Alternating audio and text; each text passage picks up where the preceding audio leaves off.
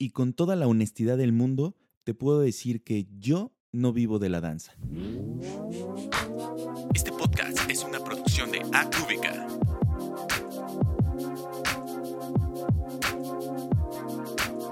Vincent Reactions. Hola, yo soy Arturo García y bienvenido a mi podcast. Espero te la estés pasando súper bien. Muchísimas gracias por escuchar este podcast. Este es nuestro segundo episodio. Muchísimas gracias por haberlo recibido de esa manera. Me han llegado muchos mensajes muy padres. Muchísimas gracias. Y pues bueno, espero que sigamos creciendo como comunidad. Recuerda que si quieres decirme algo, comunicarme algo, compartirme algo, eh, mándame un mensaje directo o mándame un inbox a mis redes sociales y vamos a poder estar en comunicación. Últimamente en Internet y en redes he visto circular muchas publicaciones inspiracionales donde mencionan que se puede vivir de la danza y lograr tus sueños, todo esto de maravilla. Y bueno, siendo sincero, mm, para mí eso no aplica. Yo no vivo de la danza. No lo tomes como algo malo. Es bueno inspirarte a través de esas imágenes donde te plantean una realidad maravillosa y que a base de esfuerzo puedes lograr lo que quieras. Pero también es bueno ver o conocer otra perspectiva de las cosas. ¿Por qué no vivo de la danza? Al menos es un caso muy personal. No me gusta decir que vivo a costa de la danza porque en mi punto de vista es colgarme de un arte, que su tarea principal es transmitir a través del movimiento un mensaje, un sentimiento y, por qué no, una historia. Pero en realidad, el pensar que vivo de ella no me convence tanto. ¿Por qué? Verás, mi punto es que en mi perspectiva, ojo, es muy personal, yo vivo de algunas de las herramientas que me ha dejado hacer danza. Más puntualmente, vivo de aplicar muchos valores que, aunque afortunadamente en mi casa me los enseñaron, la danza llegó a reforzarlos a su manera y a su forma. No lo malinterpretes, pero decir que vives de la danza se me hace hasta un poco, un poco ofensivo. Eh, es como decir que la vendes al mejor postor. Y sí, conozco personalmente a muchos que lo hacen, pero eso es otro tema. Pero retomando, yo vivo de los aprendizajes y valores que me ha dejado la danza. Mm, por ejemplo, un punto, la disciplina. El llegar temprano a tu clase, el priorizar tu tiempo y tu energía, enfocarte a una clase, a un taller. El trabajar 100% con tus herramientas físicas y mejorar en medida de la posibilidad. Es entender que a veces hay ciertos lineamientos que tienes que hacer para conseguir ciertas cosas. Por ejemplo, no puedes correr sin saber caminar. Entonces, es entender un poco tu proceso, no te saltes los pasos. Otra cosa de las que me ha enseñado la danza es el respeto, el mirar a tus maestros con ese respeto que siempre deben de tener. Ojo, con el tiempo me sucedió que algunos de mis maestros se convirtieron en compañeros de trabajo, y aunque la convivencia se hacía mucho más relajada, nunca perdí ese respeto. También, no sé si sea un punto que la danza propiamente me dejó, pero sí fue uno de mis maestros. Por ejemplo, es normal que cuando comienzas a trabajar o te ofrecen oportunidades, pierdas la dimensión o la noción de quién eres y dónde estás parado. Vamos, vulgarmente dicho, que pierdas el piso. Cuando esto me estaba pasando, uno de mis mentores literalmente me habló en un espacio que tenía, me alejó y me dijo, el hecho de que estés haciendo ya un trabajo profesional o que te hayan dado una oportunidad no te hace mejor que nadie. No pierdas los pies del piso. Cuando logres algo espectacular, ni siquiera tendrás que decirlo, la gente lo va a notar. Prácticamente me dijo que no era nadie. Pero esas palabras de verdad las atesoro. Me lo dijo en el momento indicado justo con la actitud necesaria para que yo lo pudiera entender. Eso justamente me ayudó el resto de mi carrera. Si bien los tiempos cambian, ahora decirle eso a un alumno pareciera un insulto, ¿no? Casi te demandan. Pero bueno, el hablar de cómo ha cambiado con el tiempo el proceso es otra historia. Algo también que me ha dejado la danza, o más bien lo ha reforzado, es la honestidad. Híjole, es un tema súper complejo. El decir las cosas como son sin adornarlas, pero siempre respetándote a ti y a los demás, aunque la situación a veces sea imposible. Yo soy transparente y muy directo.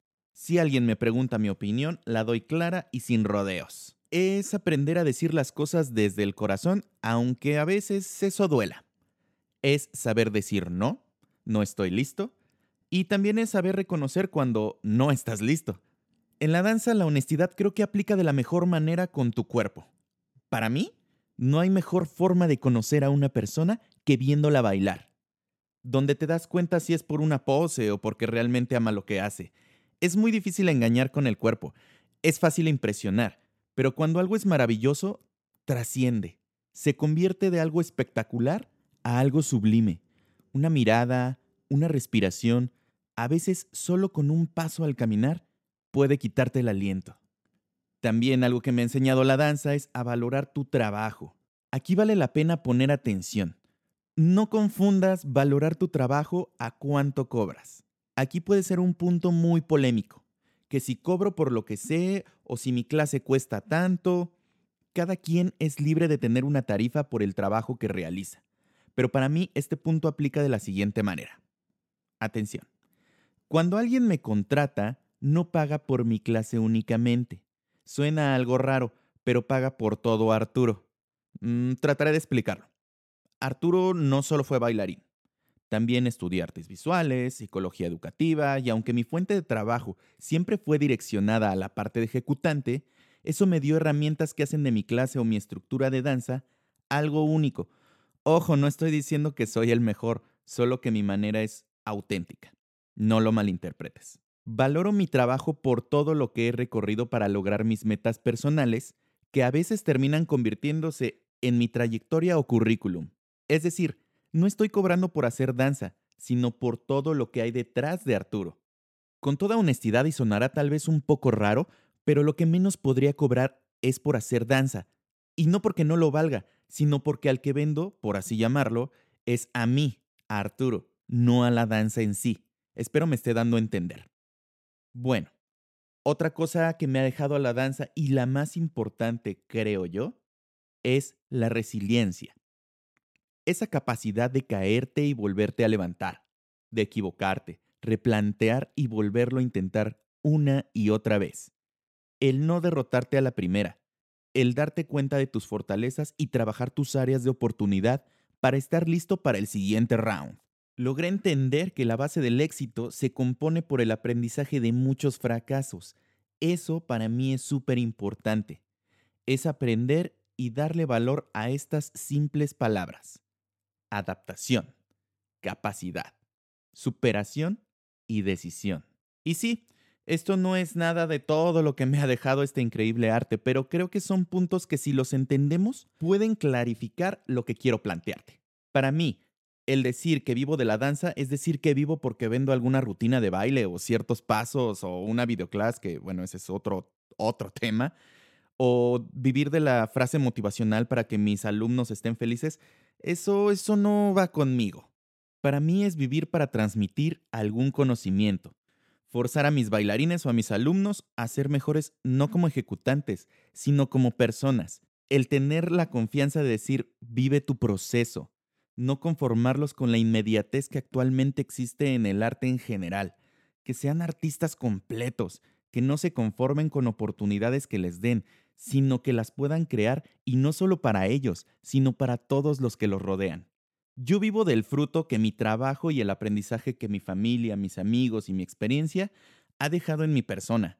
Vivo de todo lo que soy, no solo de la danza. Para mí, el ponerle una cuota a mi versión o percepción de la danza, y digo mi percepción porque es mi forma de presentarla o llevarla.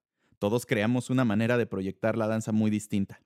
Pero bueno, el ponerle una cuota a mi versión de la danza es un tanto subjetiva e incluso ofensiva la verdad no me alcanzaría todo lo que gano para poder regresarle algo de todo lo que me ha dado la danza.